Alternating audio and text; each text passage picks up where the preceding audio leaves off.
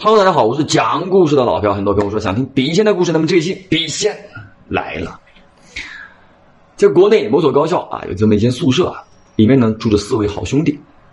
有一天晚上熄灯之后，四个人睡不着，很无聊，不知道要干嘛。宿舍里呢有一名叫做小欧的小伙子，就提议了：“哥几个，我们玩点刺激的，请笔仙。”其他三个人一听，哇，很刺激，听过没玩过。举双手赞成。很快呢，他们把道具给准备妥了。完事儿之后呢，就按照所谓的流程操作了一番，也不知道到底有没有请来。总而言之呢，问了很多问题。小欧跟他的一位兄弟在操作，另外两个人呢在旁边围观。四个人啊问了很久，几乎把能想到的问题都问了，就觉得说很准。那么又紧张又刺激，自然而然的更加没有睡意了。还要问点什么呢？想了很久，小欧突然想到一个问题，他问起了笔仙自身的情况。笔仙，笔仙，你是男是女？这支笔呢，啊，就画到那个女字上，不停的转圈。哦，是女的。笔仙，笔仙，你多大年纪的时候不在的？这个笔啊，就画到十八这个数字上，开始疯狂的转圈。啊，还问点什么呢？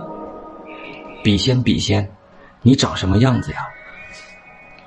小欧把这个问题问完之后啊，宿舍里的其他人都特别特别的期待，因为他们觉得这个游戏太神奇了。随后呢，大概笔啊静止了几秒钟之后啊，莫名其妙的宿舍里啊，吹来了一阵冷风，很奇怪，因为宿舍的门是关着的，窗户。也是关着的，风是从哪里来的？但当时这种刺激的气氛呢，已经让他们忽略了这些细节。随后，这支笔动了，这个笔呢，在纸上一直往他们的窗户那个位置、那个方向画，然后呢，直接画的超出到他这张纸的范围之外了，画到了他的桌子上。随后呢，在他的桌子上也不停的移动。小欧跟另外一个跟他一起操作笔仙的那位兄弟呢，就一直跟着这个笔啊在走动、走动、走动。另外两个人呢在围观啊，也在跟着。这个笔呢一直画到他们桌子最右侧，靠到他们窗边的那个位置才停下来。而在那个地方呢，放着一张脸盆，脸盆里还有半盆水。当那支笔啊触碰到脸盆停下来的时候呢，四个人都情不自禁的看了一眼脸盆。当时的月光很亮，照映在那个脸盆里。四个人看往脸盆的时候，同时都从脸盆里看到一张脸，一张苍白的年轻少女的脸，留着一个学生头。看到这一幕之后，四个人说不出话来了啊，害怕、紧张，各种情绪都来了。然而就在这个时候呢，跟小欧一起玩游戏的那个小伙子突然间把笔一扔，我不玩了，他怕。不敢玩了。随后呢，这个小欧也没有办法，因为笔呢已经被他的那个同学给丢掉了。那行吧，哥几个赶紧睡吧。虽然说是兄弟们一起赶紧睡啊，但是当天晚上没有一个人能睡着。到了第二天，怪事发生了。平时呢，大家伙都起得很早，结果那天早上，当天晚上小欧还有另外一个玩笔仙的兄弟都没能起来。另外的两位兄弟呢，一觉啊。两个人就说：“嗯，我再睡会儿，我不舒服。”一摸他们的额头，我的天哪，烫手！小欧跟另外一个兄弟都发烧了，先到学校的医疗室去看，哎，治不了，要去医院。到了医院呢，挂了这个吊瓶，吃了药，然而仍然高烧不下。两个小伙子呢，在宿舍里硬扛，扛了将近有五天的时间，顶不住了，把他们烧的已经是昏天暗地了。当时呢，这个小欧呢，脑子比较灵活。就让他宿舍里的兄弟说去联系一下本地的学生啊，本地的同学，联系了一个啊，请到宿舍来之后，小欧就讲说，估计啊，我们碰到不干净的东西了，你有没有办法帮我们联系到你们当地的这种师傅跟先生？你本地的同学呢，办事的效率是蛮高的。OK，很快呢就帮小欧他们联系到了，联系到之后啊，小欧跟那个玩笔仙的兄弟就一起去到那个师傅那儿。当时师傅呢了解完情况，一看他两个人，啊，就笑了，讲说：“你们请了笔仙，不把别人给送走，别人能不折腾你们吗？你就像是把一个人莫名其妙的关到监狱里来，啊，人家能不折腾你吗？当然这个事儿呢，就就告诉小欧他们也不用害怕，因为他可以解决，就让小欧他们啊烧了很多的纸，而且呢又说对不起，啊各种道歉的话，完事儿呢还要回去把他们的那支笔给烧掉，并且呢让他们从第二天开始啊要穿红内裤、红袜子，持续呢要穿一个月。那么当天晚上，他们回到宿舍之后呢，就烧纸啦，而且呢也烧笔了，也道歉了。当天晚上情况就有好转啊，可以说是立竿见影。哎，小欧就觉得说挺神的。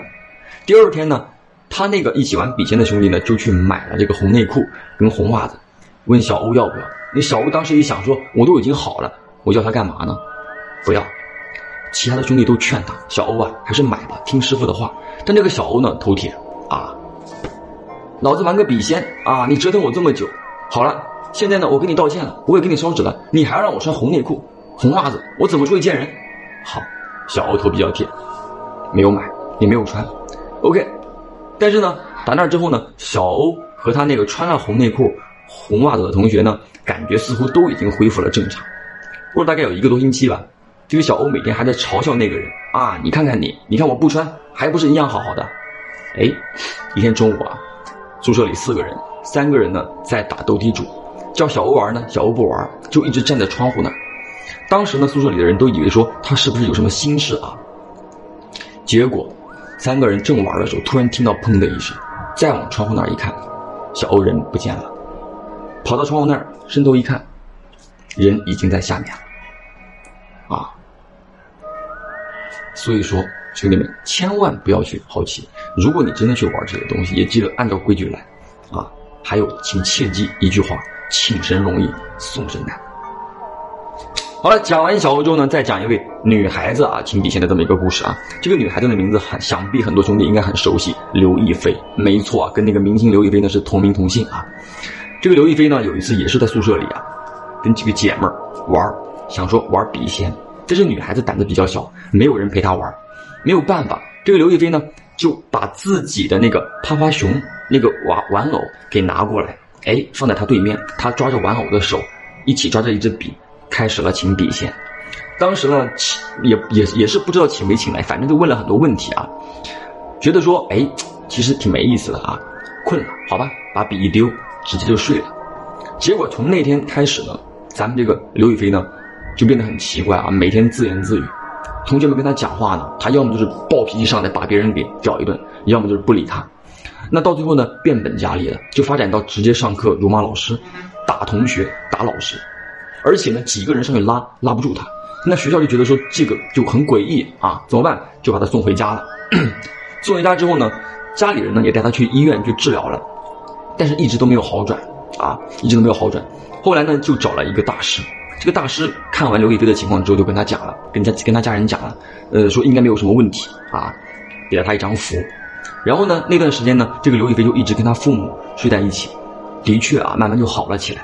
随后呢，又讲说，哎，可以了，去学校读书吧。结果送到学校没两天又坏了，这怎么办呢？好，再接回家。那接回家之后呢，这次就刘亦菲自己一个人住在自己的卧室里。然而，每天夜里必然要疯狂的。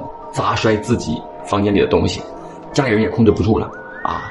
这个情况越来越严重了，又把那个大师给请来了。但是大师都讲说刘亦菲完全没有问题啊，而且呢，这个大师还专程到了刘亦菲家中转了一圈，都觉得说挺好的呀，没有问题啊，啊！直到最后，大师到了刘亦菲的卧室，看到他那个趴趴熊的玩偶之后，才明白过来，原来那个脏东西一直都在那个玩偶里。而这个刘亦菲呢，每次在学校、宿舍里也好，还是在自己的卧室里也好，睡觉的时候都是抱着那只玩偶，也就相当于她在抱着那个脏东西。她能不病吗？这也是说明了为什么刘亦菲跟她父母睡在一起的时候情况就有所好转。啊，好在这个大师及时发现了这个问题，把刘亦菲那个玩偶里的脏东西啊给拿走了。啊，慢慢的刘亦菲才好了起来。所以说，各位听故事的小伙伴，切记。不要玩这些东西，真的很危险。还是那句话，请神容易送神难。你有没有那种啪啪熊的玩偶呢？好了，让我们下个故事见。